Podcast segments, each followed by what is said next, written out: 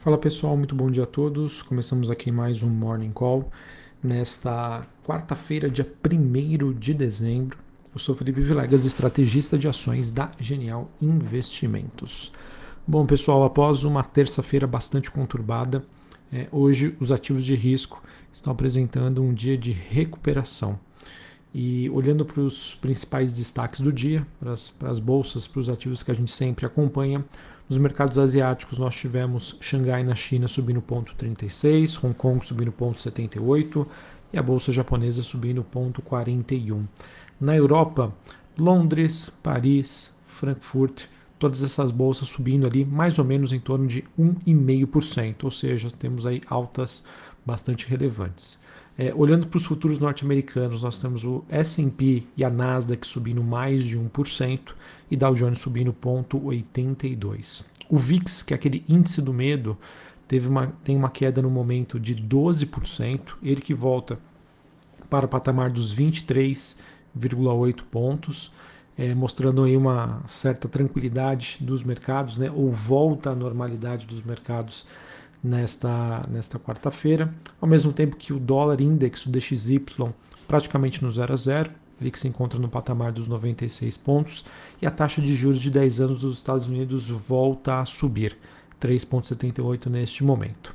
O Bitcoin se mantém ali estável na região dos 57 mil dólares.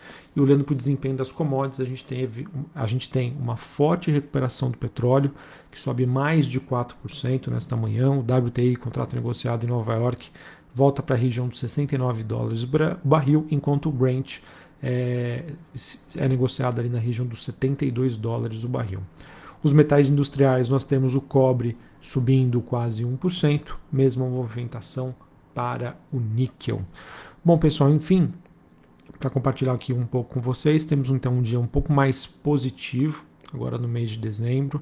Foi o que eu comentei com vocês anteriormente. Teremos dias aí de forte volatilidade, enquanto o, o mundo né, não entender sobre como se dará esse processo relacionado a essa nova variante da Covid-19. Mas antes de falarmos sobre esse tema, pessoal, queria aqui comentar com vocês uma das, um dos destaques de ontem que ficou por conta das declarações do presidente do Fed, o Jeremy Powell, em relação à inflação e à possibilidade de aceleração do processo de retirada de liquidez da economia americana. O presidente do Federal Reserve então afirmou que as condições para a inflação elas foram claramente alcançadas e que tinham chegado a hora aí de o comitê remover a palavra transitória do Senado, do cenário, perdão. O, assim, o processo de retirada dos estímulos econômicos, né, que a gente também chama aqui de tapering, pode ser acelerado a fim de terminar em março do ano que vem, março de 2022, e não mais em junho, como a gente, é, como o mercado esperava uh, até semana passada. Então, pessoal, vai ser interessante a gente monitorar quais serão os próximos passos do Fed. Felizmente, né, e uh, antes tarde do que nunca, né, o Fed reconhecendo que o processo inflacionário ele não é transitório, a gente realmente tem diversos problemas que a gente já vem compartilhando aqui com vocês já há algum tempo, problemas nas cadeias produtivas, é, tem a questão do, do mercado de trabalho norte-americano, que eu até comentei esses dias com vocês, de que as pessoas estão se aposentando, está faltando mão de obra, está faltando mão de obra qualificada.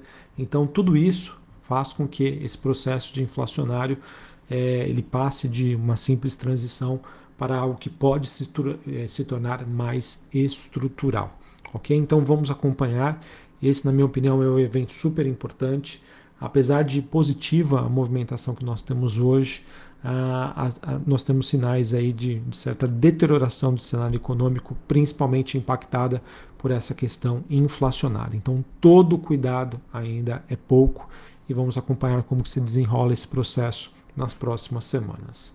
Em relação ao Brasil, pessoal, acho que o grande destaque de ontem acabou ficando para o avanço da PEC dos precatórios na CCJ do Senado e a possibilidade então da aprovação da PEC ainda hoje em plenário.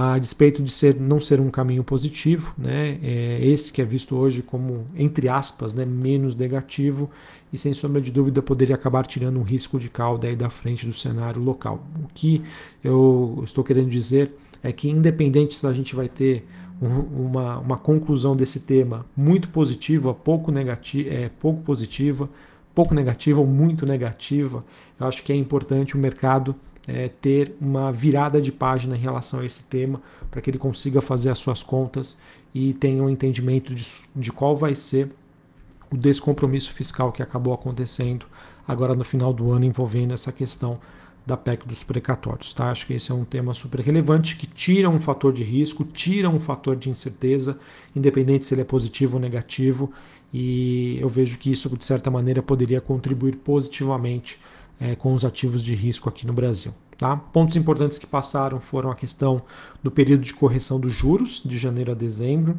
A gente também tem o programa Auxílio Brasil, ele que deve se tornar permanente, e o Fundef acabou sendo retirado do teto dos gastos, garantindo assim os recursos aos estados. Tá bom, pessoal? Então vamos acompanhar. A gente teve um ótimo desempenho da curva de juros aqui no Brasil, principalmente os vencimentos mais longos. Se esses vencimentos não se estressarem, tá? Ou seja, se não houver um aumento da percepção de risco é, a nível Bra Brasil, que pode ser influenciado por diversos fatores, eu vejo que há espaço para uma recuperação dos nossos ativos. Tá? O, Brasil, o Ibovespa ontem que flertou com a região dos 100 mil pontos, mas acabou tendo uma recuperação aí no final do pregão. Bom, pessoal, sobre a nova variante da Covid-19, né, a Omicron, é, em relação ao cenário econômico global, que eu queria compartilhar com vocês. Independente né, da, da eficácia das vacinas, a gente deve ter uma notícia em relação a esse tema nas próximas semanas. No pior dos casos, né, já precificando aqui um cenário mais negativo, nós teremos uma nova onda pandêmica tá? em que, por enquanto, a gente pode conviver com um aumento do número de casos, mas não necessariamente esse aumento ele se traduziria em um aumento de hospitalizações ou até mesmo fatalidades. Então é algo que devemos acompanhar. Muito difícil a gente tomar qualquer decisão hoje com base nesse tema, é realmente acompanhando dia após dia como avança essa situação. Pode dar em nada? Pode dar em nada e é isso que eu espero, tá? Mas enfim, acho que todo cuidado é pouco e diante aí de outros fatores que eu quero compartilhar com vocês, é algo que a gente deve sempre manter no radar. É, sobre o vírus ainda, né? A gente sabe que a sociedade, né, o mundo está aprendendo a, lidar de cada vez melhor com, com, com esse vírus. É, olhando para pandemias que aconteceram no passado, nada é, que chega né, some rapidamente. É, enfim, então é todo um processo em que a, a sociedade vem aprendendo e a ciência está aí para tomar aí as suas devidas precauções e lidar com esses movimentos que podem acontecer. Não é a primeira vez que isso acontece, e infelizmente não vai ser a última vez que isso vai acontecer.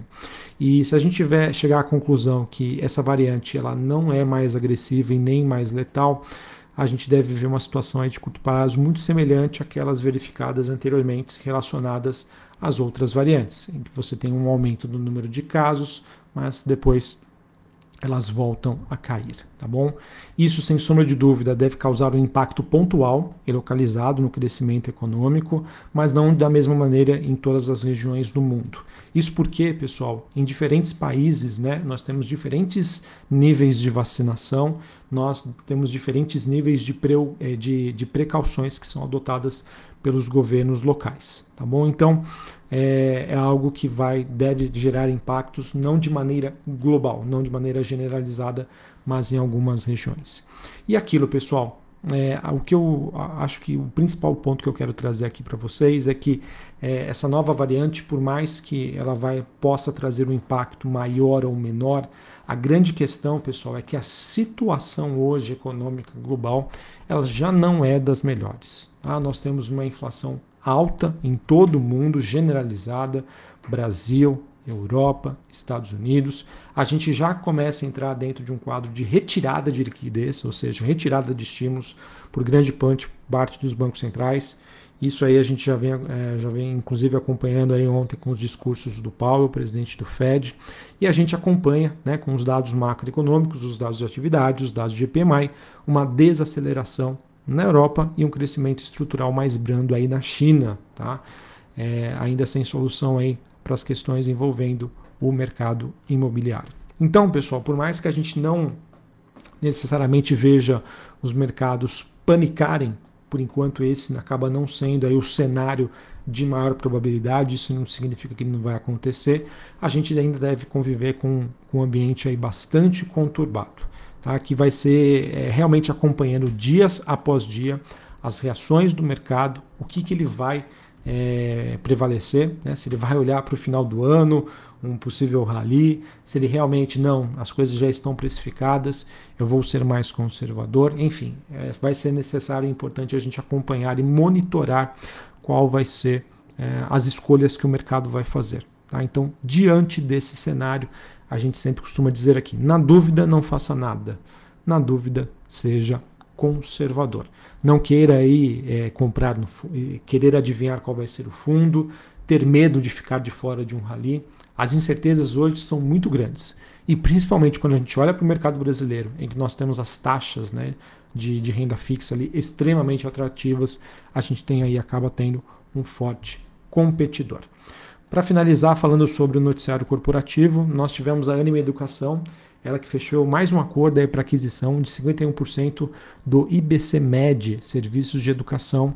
Essa que é uma plataforma digital para a formação de pós-graduação de profissionais da saúde. O valor do negócio ficou em torno de 10 milhões de reais, que serão pagas em três parcelas anuais variáveis de 2023 a 2025. Nós também tivemos Arezo. O conselho da companhia aprovou a incorporação da controlada Vamos que Vamos Empreendimentos e Participações, VQV, e a cisão aí parcial da é, Tiferete Comércio de Roupas, com a incorporação aí da parcela cindida, mais uma movimentação é, estrutural aí para Arezo. Também tivemos a DASA, ela que informou a conclusão da aquisição do HBA, que foi anunciada em junho, é, pela sua subsidiária Empar Serviços Hospitalares, por 850 milhões de reais. E por fim, pessoal, nós tivemos hoje a B3 divulgando a primeira prévia da carteira teórica do Ibovespa, que tem como base aí o pregão do último dia 30 de novembro e vai servir aí para o período de janeiro a abril de 2022. Nesta primeira prévia foram incluídas as ações da Porto Seguro e da Positivo Tecnologia. Importante dizer, pessoal, até o final de dezembro serão divulgadas mais duas prévias, a segunda e a terceira. E a carteira teórica do Ibovespa, essa nova carteira, ela deve vigorar a partir da primeira segunda-feira aí, útil do mês de janeiro de 2022. Tá? Eu fiz um relatório recente, pessoal, em que eh, nós tínhamos uma expectativa de entrada né, de Positivo e Porto Seguro que foram confirmadas. Além dessas duas empresas, a gente também tinha a expectativa de que a CESP e também a CSN Mineração poderiam fazer parte aí do portfólio. Enfim, obviamente, os dados oficiais e válidos, eles ainda vão contar com o número de negócios, né, todas as movimentações que ocorrem, que ocorrerão agora no mês de dezembro. Então, até lá, mais empresas poderão ser incluídas ou empresas que poderiam entrar, é, na verdade, poderiam ser, sair em relação a essa primeira prévia que foi divulgada. Tá? Então, a princípio, Porto Seguro e Positivo entram. Nós ainda, a princípio, nós temos a expectativa de que mais duas empresas possam ser incluídas. Um abraço a todos uma ótima quarta-feira para vocês, um ótimo mês de dezembro e até mais. Valeu!